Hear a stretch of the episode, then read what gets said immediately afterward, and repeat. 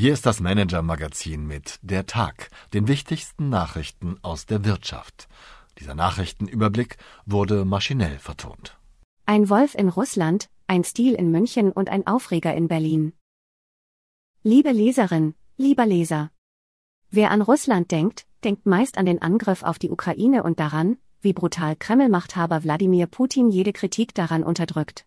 Denkt der österreichische Unternehmer und Multiaufsichtsrat Siegfried Wolf an Russland, denkt er offenbar auch an günstige Kaufgelegenheiten. Der Eigentümer von Steyr Automotive bot nicht nur für Volkswagens ehemalige Autofabrik im russischen Kaluga, sondern wollte dort auch das Reifenwerk von Continental übernehmen. Zum Schnäppchenpreis, versteht sich. Der langjährige Vertraute des russischen Milliardärs Oleg Deripaska, der auch im Aufsichtsrat der Familienholding Porsche See sitzt, wollte offenbar gleich ein kleines Automobilkombinat in Russland aufbauen. Doch in beiden Fällen kam Sigi nicht zum Zuge. Der Versuch, sich die Nöte westlicher Konzerne in Russland zunutze zu machen, kam vor allem bei Continental nicht gut an. Schließlich kennt Wolf, aktuell Chefaufseher bei der Conti-Abspaltung Vitesco, den wahren Wert der Reifenfabrik nur zu gut.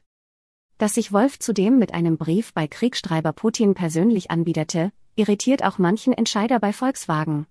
Immerhin hat Genosse Wolf durch sein Mandat bei der Porsche Sehkenntnis über Interna.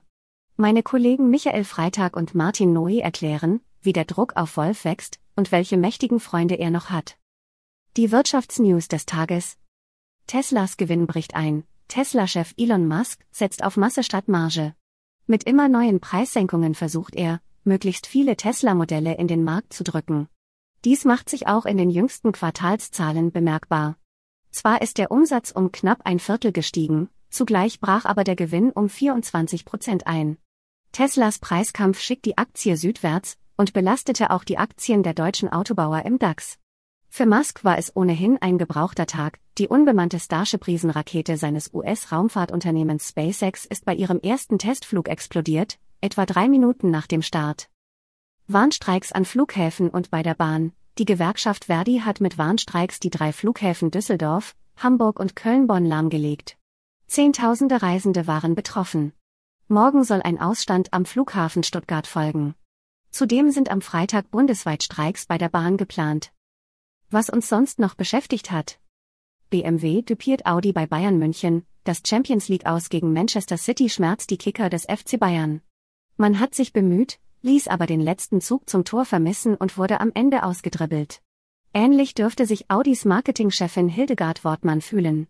Audi, Sponsor der Bayern-Kicker bis 2029, wollte auch mit den Basketballern des FCB in die nächste Runde gehen, zeigte sich bei den Verhandlungen aber ähnlich zaudernd wie die Bayern gestern. Nun hat sich Konkurrent BMW den Deal mit den Basketballern geschnappt, ein klassischer Stil mit Vorwarnung, könnte man sagen. Bereits 2019 hatte BMW versucht, die beiden bekanntesten bajuwaischen Marken zu verbinden, der Fußballmegadeal platzte jedoch in letzter Sekunde.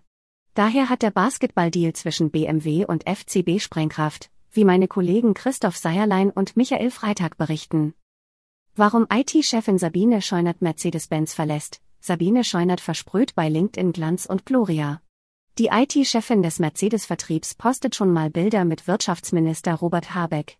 Intern lief es für sie nicht immer glänzend. Compliance-Probleme wegen ihrer Ehe mit Ex-Vorstand Wilfried Port ließen sich noch umschiffen. Aber jetzt macht Scheunert Schluss. Nicht mit Port, aber mit Mercedes. Meine Kollegin Margret Hoko berichtet exklusiv, warum die Digitalexpertin die Schwaben verlässt. Meine Empfehlung für den Abend. Die Stützen des Axel Springer-Chefs Matthias Döpfner, wer noch nichts vom neuen Roman des Autors Benjamin von Stuckrad-Barre und dessen Bezügen zum Axel Springer Verlag gehört hat, der dürfte in den vergangenen Tagen noch nicht ganz wach gewesen sein. Die von der Zeit veröffentlichten Chatnachrichten Döpfners, ein geschicktes Marketing des Verlags Kiepenheuer und Witsch sowie die Podcasts des Satirikers Jan Böhmermann sorgten für ein mediales Hubkonzert, das auch der lautstarken Bildzeitung zur Ehre gereicht hätte. Weniger bekannt ist, mit welch stoischer Ruhe und Gelassenheit der Springer Hauptaktionär KKR weiterhin zu Springer-Chef Matthias Döpfner steht, obwohl dieser bereits in der Affäre um Ex-Bild-Chefredakteur Julian Reichelt keine gute Figur gemacht hatte. Mein Kollege Martin Noe, der sich mit Döpfners riskanter Expansionsstrategie für Springer intensiv beschäftigt hat, war gestern bei der Lesung Stuckrad Barres im Berliner Ensemble dabei. Er erklärt, warum Stuckrad Barres Roman den US-Investmentriesen noch nicht nervös macht und in welchem Szenario die Unterstützung von KKR noch bröckeln könnte. Alles über einen aufregenden Abend in Berlin und die Ruhe des Hauptaktionärs lesen Sie hier. Herzlich, Ihr Kai Lange.